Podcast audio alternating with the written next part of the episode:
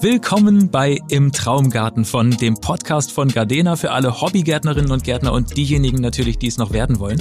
Ich bin Matze und in diesem Podcast spreche ich mit Hobbygärtnerinnen und Gartenexpertinnen und Experten über alles, was das Gartenherz begehrt. Im Gespräch mit interessanten Gästen finde ich heraus, woher kommt eigentlich Ihre Liebe zur Natur und zum Gärtnern und wie sieht Ihr Garten oder Balkon aktuell aus. Aber auch natürlich, welche Tipps haben Sie für euch, damit ihr eure persönlichen Gartenträume besser verwirklichen könnt. Und in unserer ersten Folge habe ich heute Caroline zu Gast. Caro ist Bloggerin unter dem Pseudonym Hauptstadtgarten und hat sogar schon eigene Bücher veröffentlicht. Und außerdem ist sie Gewinnerin des Garden and Home Blog Awards. Und von ihr erfahre ich heute hoffentlich alles rund ums Thema urbane Selbstversorgung, denn außer dass Erdbeeren und Kartoffeln nicht so gut zusammenpassen, weil da die Kartoffelkäfer kommen, bin ich auf dem Gebiet noch ein bisschen neu. Hey Caro, schön, dass du da bist. Hallo, ich freue mich total über die Einladung. Übers Gärtnern plaudere ich immer gerne. Fantastisch. Habe ich noch was vergessen beim Intro? Möchtest du noch was von dir erzählen? Ach, eigentlich hast du so das Wichtigste gesagt. Ähm, vielleicht für die Hörer noch interessant. Ich bin eigentlich äh, Grafik- und Webdesignerin und ähm, Gärtner analog und virtuell. Und das heißt, du hast dich da quasi autodidaktisch reingefuchst ins Thema. Ja, also ich habe mir das sozusagen ergärtnert, äh, mein Wissen. Und ähm, dann irgendwann gedacht, na, hm, vielleicht sollte ich das alles mal aufschreiben. Und so dieses Bloggen war tatsächlich erst so ein Hobbyprojekt und da hat es mir so ein bisschen in die Hände gespielt. Ähm, über meinen Beruf kann man dann halt relativ einfach so eine Webseite aufmachen und mal Sachen aufschreiben. Mhm. Und das ist dann sehr schnell sehr viel größer geworden und äh, nimmt mittlerweile viel Raum in meinem Leben ein. Und es macht ja auch ein bisschen Mut für mich, der ich quasi, naja, absolut nicht Profi-Gärtner bin und wahrscheinlich auch für alle, die zuhören oder für viele, die zuhören. Beschreib doch mal ein bisschen, wie kamst du denn dazu, Teil Selbstversorgerin zu werden, beziehungsweise im urbanen Raum deine Selbstversorgung zu starten? Es fing eigentlich alles damit an, dass meine Kinder meinten, sie wollen einen Baum. Und wir wohnen in Berlin in einer Altbauwohnung im ersten Stock. Da ist halt irgendwie ein bisschen schwierig mit einem Baum hernehmen. Also wir haben sehr viele Straßenbäume, aber die sind so bis zehn Meter aufgeastet. Und die Kinder hatten sich natürlich einen eigenen Baum vorgestellt, auf den man raufklettern kann. Mhm. Und dann habe ich so aus dem raus irgendwie mich umgeguckt und geschaut und einen Schrebergarten geprachtet. Und da ist es ja so, dass es auch vorgeschrieben ist, Obst und Gemüse anzubauen. Einfach weil das natürlich auch nach dem Krieg tatsächlich zur Versorgung der Bevölkerung teilweise beigetragen hat. Und aus dem raus wurde das irgendwie immer mehr und immer größer und auch die Gemüsebeete immer mehr im Schrebergarten. Mhm. Und genau, es macht großen Spaß und ich behaupte ganz sicher, jeder kann Gärtnern und ähm, will eigentlich immer so diesen Idee von dem grünen Daumen weghaben, weil es so viele Leute gibt, die sich das gar nicht zutrauen. Und ich immer denke, mit den richtigen Tipps und irgendwie genug Demut ähm, kann man das alles lernen. Und das ging bei dir auch ganz langsam los. Nimm uns doch mal mit in äh, deinen Schrebergarten. Was kommt da, was wartet da auf uns? mein Garten ist relativ schmal und ähm, lang. Und man kommt rein und steht eigentlich mitten im Gemüsegarten. Und ähm, das ist so schön oder verschieden zu den unterschiedlichen Jahreszeiten, weil im, dadurch, dass ich habe so Rahmenbeete und Hochbeete, weil wir einen sehr sandigen und mageren Boden in Berlin haben. Und im Frühling sieht das alles noch relativ ordentlich aus und dann kommt irgendwann so dieser grüne Rush, der das alles so übernimmt und ähm, das ist äh, ganz toll, so wenn man reinkommt. Und dann verwildert das so, oder? Also es ist innerhalb der, also die Beete geben sozusagen eine klare Struktur, aber in der innerhalb der Beete habe ich tatsächlich so eine ganz wilde Mischkultur bei der ich sehr viel Unterschiedliches auch jedes Jahr neu ausprobiere und mir das immer aufschreibe, um dann zu gucken, wie mache ich es im Jahr drauf. Da würde ich auch auf jeden Fall erster wichtiger Tipp, dass man so ein bisschen dokumentiert, was man macht, weil so diese Erfahrung ist eigentlich aus meiner Sicht der beste Lehrmeister. Und manchmal kann man sich nicht gut erinnern, wenn man es nicht aufgeschrieben hat. Also ich würde jedem empfehlen, so ein Gartenjournal zu führen. Es kann entweder ein Kalender sein oder einfach ein kariertes Heft. Aber du wolltest ja was über meinen Garten wissen. Also hinter dem Gemüsegarten kommt äh, die wilde Ecke. Das ist so ein kleines Eckchen, da habe ich so einen Totholzhaufen und eine Trockenmauer. Aha. Und da kann man, also da greife ich gar nicht groß ein. Okay. Mehr auch nur den Rasen einmal im Frühling und einmal im Herbst. Und ansonsten lasse ich da alles so geschehen. Und das ist total spannend, wie das so jedes Jahr verschieden ist, welche Pflanzen sich da durchsetzen. Also im einen Jahr ist es die wilde Möhre, im anderen Jahr ist es Pimpinelle oder Rheinfahren oder Beinwell. Und das hängt ja dann wahrscheinlich auch davon ab, was der Boden so zu bieten hat. Ja, genau. Das hängt davon ab, was sich so ein bisschen über Samen verteilt, ähm, ob es eher ein feuchtes oder trockenes Jahr ist, wie viel die Sonne scheint. Das Einzige, was ich da absichtlich ausgesät habe, sind Brennnesseln, weil ich dachte, die passen da wirklich ganz gut dazu und das eine natürlich wertvolle Pflanze ist, um alle möglichen Pflanzenstärkungsmittel herzustellen. Die baue ich in der wilden Ecke in einer Kiste an, damit meine Nachbarn nicht durchdrehen und denken, was warum hat die wahnsinnige Frau Unkraut ausgesät? und es wird deinen Kindern wahrscheinlich auch nicht so gut gefallen, wenn die da durchtoben wollen. Na, die wilde Ecke ist an sich so, dass man da nicht mehr groß durchtobt, weil die ist schon wild und die, da sind irgendwie die Kröten und die Eidechsen. Okay, Herren. spannend. okay, wilde Ecke ist wild. Wie geht's weiter? Im hinteren Bereich ist dann ähm, die Gartenlaube und vor allem eine kleine Rasenfläche mit dem wirklich bestimmten Element in meinem Garten. Das ist ein ungefähr 80 Jahre alter Apfelbaum. Wow. Und der ist so erzogen, dass er wie so ein natürlicher Sonnenschirm immer so einen dichten Schatten da in diesem Bereich macht. Und ähm, da sitzen wir ganz gerne und trinken Kaffee oder schauen in die Welt. Und das ist der Baum, den deine Kinder dann jetzt wahrscheinlich auch besonders lieben. Genau. Auf den kann man wirklich sehr gut raufklettern. Okay, dann weiß ich schon Äpfel, aber es gibt natürlich daneben wahrscheinlich auch noch viele andere Nutzpflanzen beziehungsweise Obst- und Gemüsepflanzen.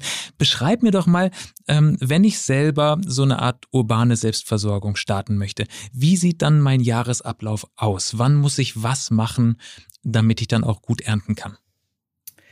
Das ist eine sehr große Frage. Ähm, die habe ich einmal auf 162 Seiten beantwortet.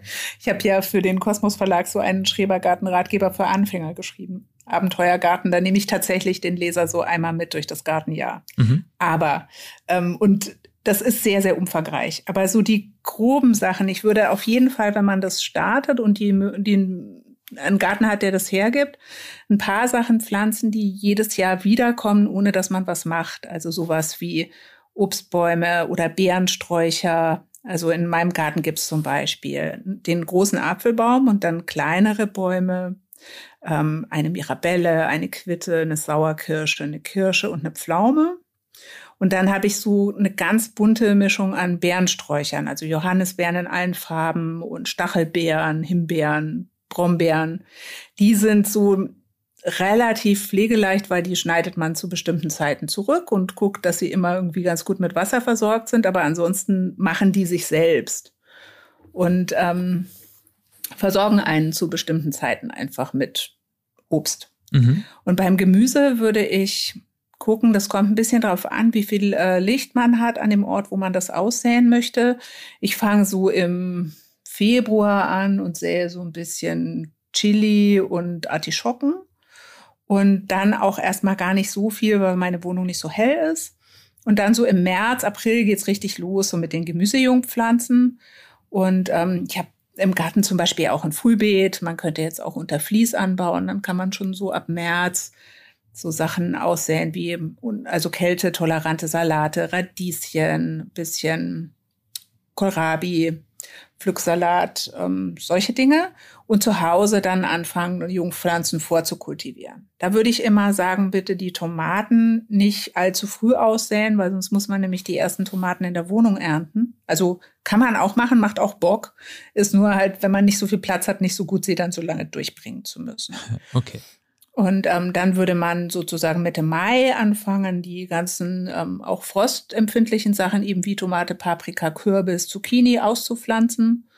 Und dann ist man so in so einem äh, Erhaltungsmodus. Da vielleicht noch ein Tipp, wenn man Sachen aussät, jetzt wie Erbsen oder Bohnen oder Radieschen, dass man nicht eine ganze Tüte auf einmal aussät, weil dann sind die nämlich alle gleichzeitig reif sondern dass man da so ein bisschen in so Sätzen arbeitet und es so alle zwei Wochen ein bisschen aussät. Dann kann man damit die Ernteperiode irgendwie viel, viel länger strecken und kommt nicht in so eine Situation, dass man dann Ernteurlaub nehmen muss. Das ist ein super interessanter Punkt. Wäre auch eine meiner Fragen gewesen, die jetzt noch kommen, nämlich man kann ja nicht alles sofort essen, selbst wenn man es vielleicht ähm, quasi nacheinander aussät. Wie machst du das mit den geernteten Lebensmitteln? Wie machst du die haltbar?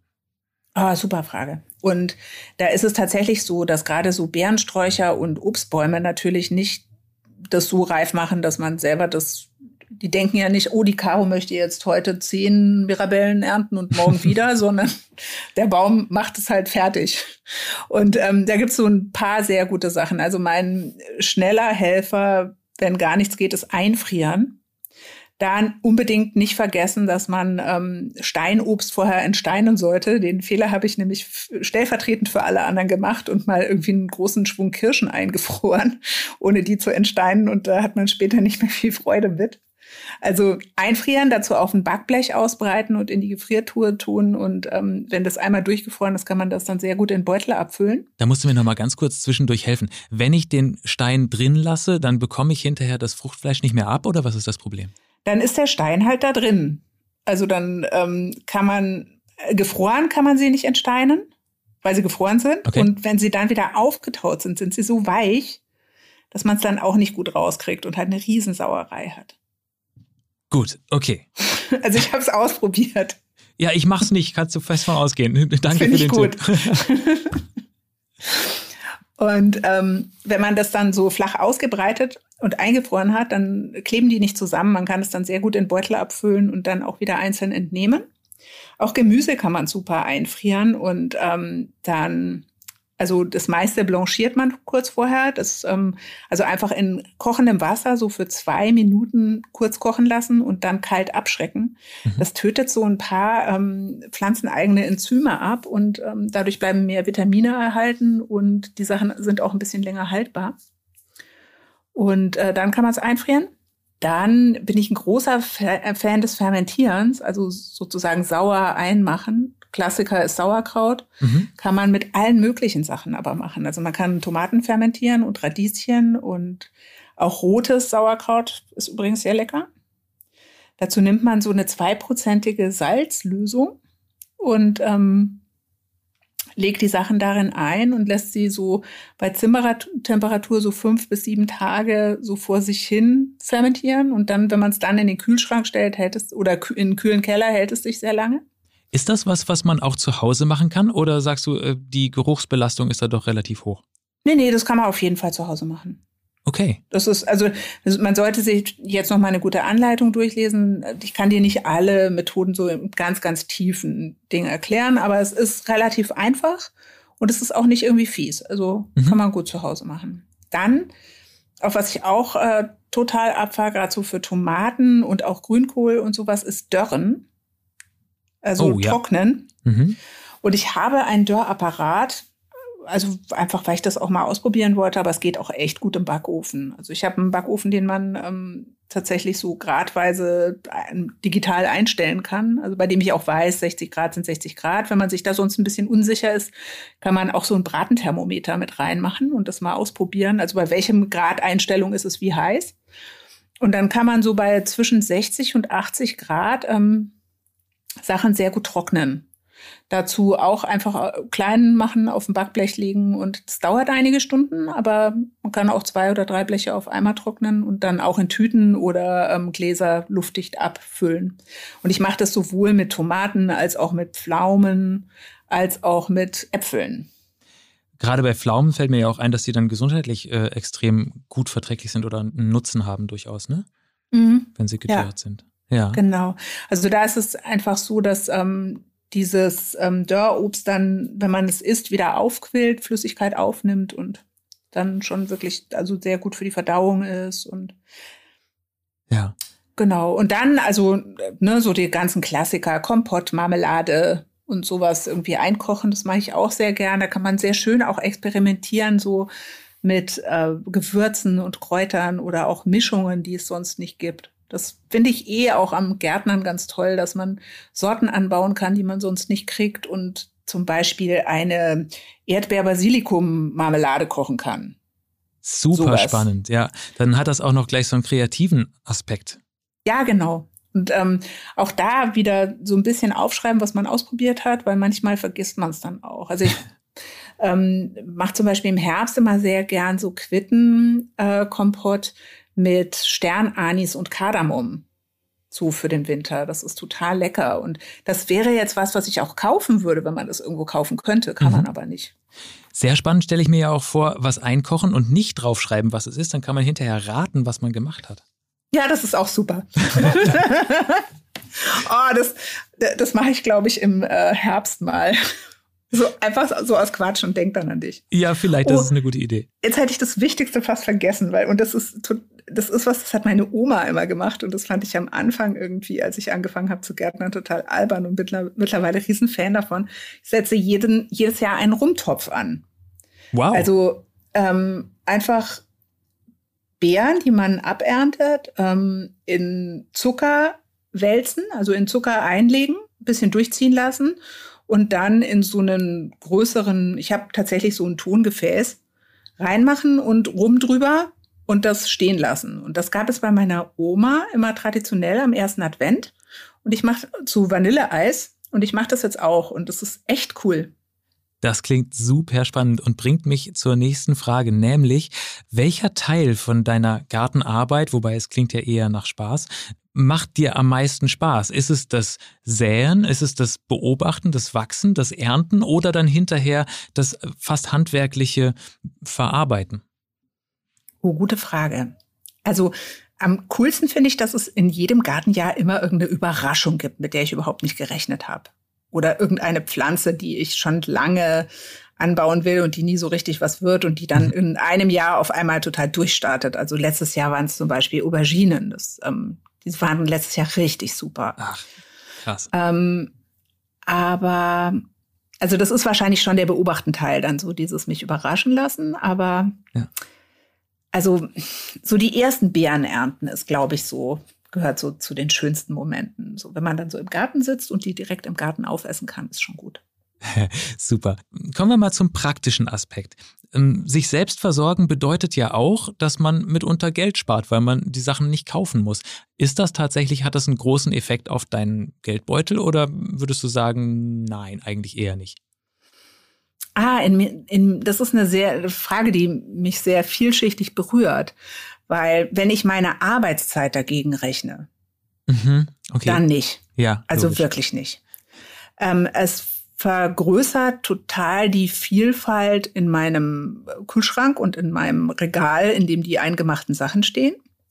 Also was eine sehr hohe Qualität für mich hat, die auch wirklich teuer zu bezahlen wäre, wenn ich Dinge in dieser Qualität kaufen wollte.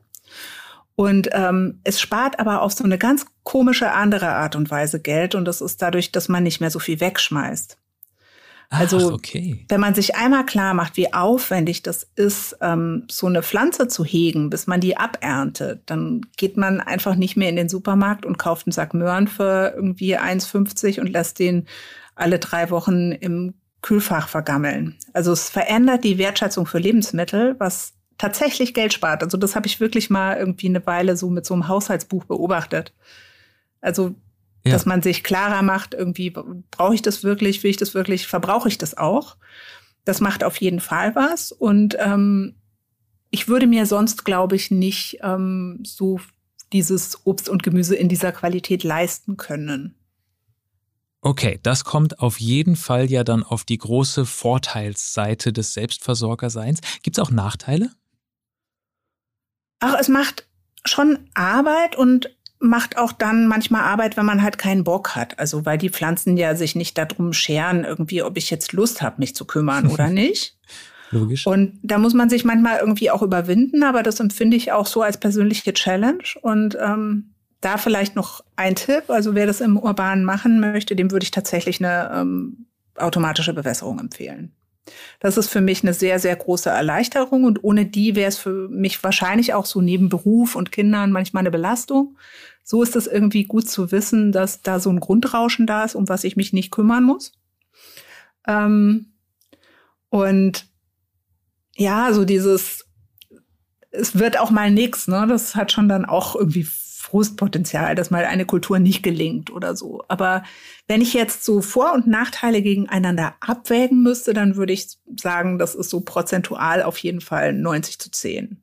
90 Prozent Vorteile, 10 Prozent irgendwie so, wo man sich so mal so einen Tag im Monat, wo ich mir so denke, so, oh, jetzt das oder das machen. Das spürt man auch, wenn du drüber sprichst. Macht, glaube ich, auch vielen, die jetzt zuhören, Lust, selber auszuprobieren.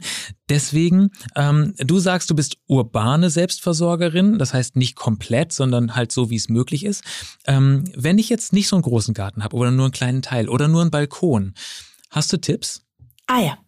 Ähm, auf jeden Fall. Es ist so ein bisschen davon abhängig. Ähm, beim Balkon hat man ja meistens nur ähm, eine Himmelsrichtung oder zwei. Also wenn man jetzt so einen Nordseite-Balkon hat, ist es relativ begrenzt. Dann würde ich auf jeden Fall sagen, sowas wie Schnittlauch, Minze, bisschen Pflücksalat und äh, Buschbohnen. Die mhm. gehen über, die gehen überall. Und wenn es sonniger ist, kann man dann zum Beispiel auch irgendwie einen Topf mit Tomaten machen oder eine Paprika oder ein paar Chili. Und ähm, da würde ich immer empfehlen, dass man für eine Tomatenpflanze mindestens 20 oder 30 Liter Erde ähm, einplant. Vielleicht so als allgemeiner Tipp auf dem Balkon ist immer so das Limitierende, dass die Töpfe und die ähm, Kästen so klein sind. Ja. Und ähm, man dann natürlich nicht so viel Wasser und Nährstoffe speichern kann. Aber man kann auch Radieschen und Möhren im Topf und im Kasten anbauen. Ist eine total lustige Erfahrung. Und gerade zum Beispiel so auf dem Balkon, wenn man die Radieschen dann ein bisschen jünger erntet, kann man auch das Grün sehr schön mitessen und einfach das ganze Radieschen mit in den Salat geben. Und wenn man so von diesem Bohnensalat, Radieschen, Möhren, vielleicht auch rote Beete sich raustastet, kann man so mit der Zeit auch immer verrücktere Dinge ausprobieren. Okay, das darfst du jetzt nicht so stehen lassen. Was sind verrücktere Dinge? Also ich habe ja eine Lieblingspflanze. Das ist der asiatische Wasserspinat. Okay. Die Comoea aquatica. Der gehört eigentlich zu den Windengewächsen und wird bei uns, glaube ich, Spinat genannt, weil er halt grün ist und ist in ganz vielen so asiatischen Gerichten mit drin, wenn man schon mal in Thailand oder Vietnam war. Gerade in Vietnam ist der eigentlich so das Essen, die so als Beilage zu allem dazu. Mhm. So einfach gedünstet mit Chili und Knoblauch und ein bisschen Fischsoße. Und ähm, der hat so sehr viele schöne Eigenschaften, weil man isst die Stängel und die Blätter und die Stängel bleiben knackig und die Blätter werden so ganz weich. Und es gibt auch so Sachen, die sehr gut andere Aromen aufnehmen. Das ist ein total guter Geschmacksträger. Und eigentlich würde ich mir wünschen, den gäbe es einfach irgendwann überall. Und den kann ich mir einfach so irgendwo besorgen und anbauen? Das geht ganz leicht. Also den gibt's als Saatgut. Man kann, wenn man den im Asialaden kriegt, auch die Stängel so wie Stecklinge bewurzeln lassen. Mhm. Und dann pflanzt man die in einen Topf und gehört zu den ganz, ganz, ganz wenigen Pflanzen, die Staunässe lieben. Das ist ja sonst, sagt man ja immer, bitte keine Staunässe. Und da kann man einfach einen sehr tiefen Untersetzer drunter machen und immer reichlich Wasser draufkippen. Weil der wächst sonst in Asien in so Flussauen. Also der wächst übrigens auch, hat, äh, hat ein Freund von mir auf meine Bitte hin mal ausprobiert, der wächst auch im Aquarium. Das, dann ist es ja quasi mehr so eine Alge als eine, als eine richtige Normalpflanze. Nee, Alge wird ihm nicht gerecht. Also es ist einfach eine Wasserpflanze. Also es gibt ja auch Seerosen, sind ja auch keine Algen, sondern ja. Wasserpflanzen. Okay. Wahnsinn. Ja, ich bin sehr gespannt. Das muss natürlich ausprobiert werden. Ähm, wo wir schon bei unterschiedlichen Pflanzen sind, welche Pflanzen kann man sehr gut zusammen in einem Beet anpflanzen und welche auf gar keinen Fall? Hast du da Erfahrungen gemacht oder Tipps? Ja, ähm, Mischkultur ist ja ein großes Thema so in diesem ganzen Gemüseanbau und ich finde es immer wichtig, dass oder ich kriege relativ viel Fragen von meinen Lesern dazu und ähm, finde es wichtig, dass man nicht versucht 500 Kombinationen auswendig zu lernen, sondern sich so ein paar Prinzipien klar macht. Es gibt ein Team, von dem sage ich die möglichst weit auseinander und das sind Kartoffeln und Tomaten. Oh, okay. Weil die beide ähm, die Krautfäule bekommen können. Und wenn die Kartoffeln die Tomaten damit anstecken, dann ist die Tomatenernte hinüber. Also die einfach wirklich weit auseinander. Und ansonsten sich aber mehr klar machen, dass man nicht lauter Sachen aus der gleichen Familie zusammenpflanzt und nicht über Jahre immer aufs gleiche Beet setzt. Dazu muss man sich eigentlich nur klar machen, dass ähm, die Pflanzen aus einer Familie haben meistens auch die gleichen Schädlinge. Und ähm, die fühlen sich in so einer Monokultur natürlich wie am kalten Buffet. Wenn man jetzt viel durchmischt, ist es für die nicht so leicht zu finden, was ihnen gut schmeckt. Okay. Und ja. das wird einfacher. Also zum Beispiel jetzt gibt's Kreuzblütler, das sind so Sachen wie Radieschen, Rettich, die Kohlsorten, Senf, die nicht zusammen. Okay. Also nicht lauter Kreuzblütler nebeneinander. Und ähm, dann gibt es zum Beispiel Schmetterlingsblütler wie Erbsen oder Bohnen, die sich übrigens beide mit sehr, sehr vielen anderen Pflanzen sehr gut vertragen, aber eben auch nicht zusammen angebaut werden sollten. Und wenn man sich einmal so guckt, in welcher Familie ist die Pflanze und sind die Nachbarn links und rechts, auch in der Familie oder nicht, kann man da schon gut entscheiden. Dann, was auch immer ganz gut ist, so als Puffer, ist einfach irgendwie so zwei Reihen Salat dazwischen machen. Mache ich übrigens auch ähm, so zwischen meine Kohlköpfe, wenn man wenig Platz hat, weil der Kohl erst mit der Zeit größer wird, der Salat sehr schnell wächst und wenn der Kohl dann mehr Platz braucht, ist der Salat schon abgeerntet. Ah, praktisch. Und ähm, wenn man so sich ein bisschen vorher überlegt, ist es eine Pflanze, die sehr viel Wasser braucht oder sehr wenig oder sehr viel Dünger oder sehr wenig, dann könnte man auch noch so schauen, dass man nicht lauter Sachen mit ganz unterschiedlichen Bedürfnissen nebeneinander macht. So, es ist tatsächlich eher so ein Prinzipiending. Also ich habe häufig zum Beispiel mh, hm, Radieschen und Möhren in einem Beet. Die sehe ich tatsächlich auch in eine Reihe, weil die Möhren eine sehr viel längere Kulturdauer haben. Dann ernte ich die Radieschen ab, dann mhm. sind die Möhren schon so am Start und kommen nach. Okay. Und vielleicht noch so als Tipp, ähm, interessanterweise wachsen oft Sachen zusammen gut, die auch zusammen gut schmecken. Also zum Beispiel Gurke und Dill oder Bohnen und Bohnenkraut, was nicht ohne Grund so heißt, weil es so ein bisschen, dadurch, dass es stark riecht, so die, Leu die Läuse vergrämt. Wow, okay. Also da waren jetzt schon so viele Sachen dabei, die ich mir auf einmal alle gar nicht merken kann. Ich hoffe, ihr habt alle mitgeschrieben. Hast du vielleicht noch eine Sache, die du vielleicht aus eigener Erfahrung benennen kannst, die man nicht machen sollte? Also irgendwas, wo du festgestellt hast, das war eine blöde Idee, das mache ich besser nicht nochmal. Also in einem Garten, der kein reiner Nutzgarten ist, würde ich äh, empfehlen, im ersten Jahr nicht zu viel einzugreifen. Also ich habe im ersten Gartenjahr die Brombeerrouten unwissenderweise vom nächsten Jahr abgeschnitten. Oh. Also ja. so. Insofern wäre es eher so ein Tipp, so dass man, wenn man irgendwie einen neuen Garten übernimmt, in dem schon was ist, den erstmal irgendwie beobachtet. Mit diesem Nicht-Machen wäre es tatsächlich so, es ist, es ist ganz lustig. Ich habe nicht so diesen einen Tipp, der sagt, mach das nicht. Es wäre eher so ein, mein Tipp wäre Ansprüche runterschrauben. Also nicht denken, dass man im ersten Jahr alles auf einmal schaffen kann. Das finde ich aber auch echt einen sehr, sehr guten Tipp, weil natürlich ist man sehr enthusiastisch, wenn man so gerade sagt, okay, jetzt soll es richtig losgehen. Ja, vielleicht wäre die Antwort tatsächlich, nehmt euch nicht zu viel auf einmal vor und seid ein bisschen gnädig mit euch selbst und auch mit der Natur, die so mit Wetter und so dann auch immer Sachen macht, die wir nicht berechnen können. Dann, letzte Frage. Wie stellst du dir deinen Traumgarten in der Zukunft, vielleicht in zehn Jahren vor? Ah, das ist total spannend. Also, ich glaube, der ist gar nicht so viel anders als jetzt. Vielleicht habe ich neue Sorten entdeckt oder äh, nochmal irgendwie ein Blumenbeet umgestaltet. Mhm. Ähm, auf was ich mich wahnsinnig freue, ist, ähm, vor anfangs war in meinem Garten ein sehr großer, ähm, schöner Pflaumenbaum, von der sehr krank war, wo immer klar war, der wird es nicht überleben.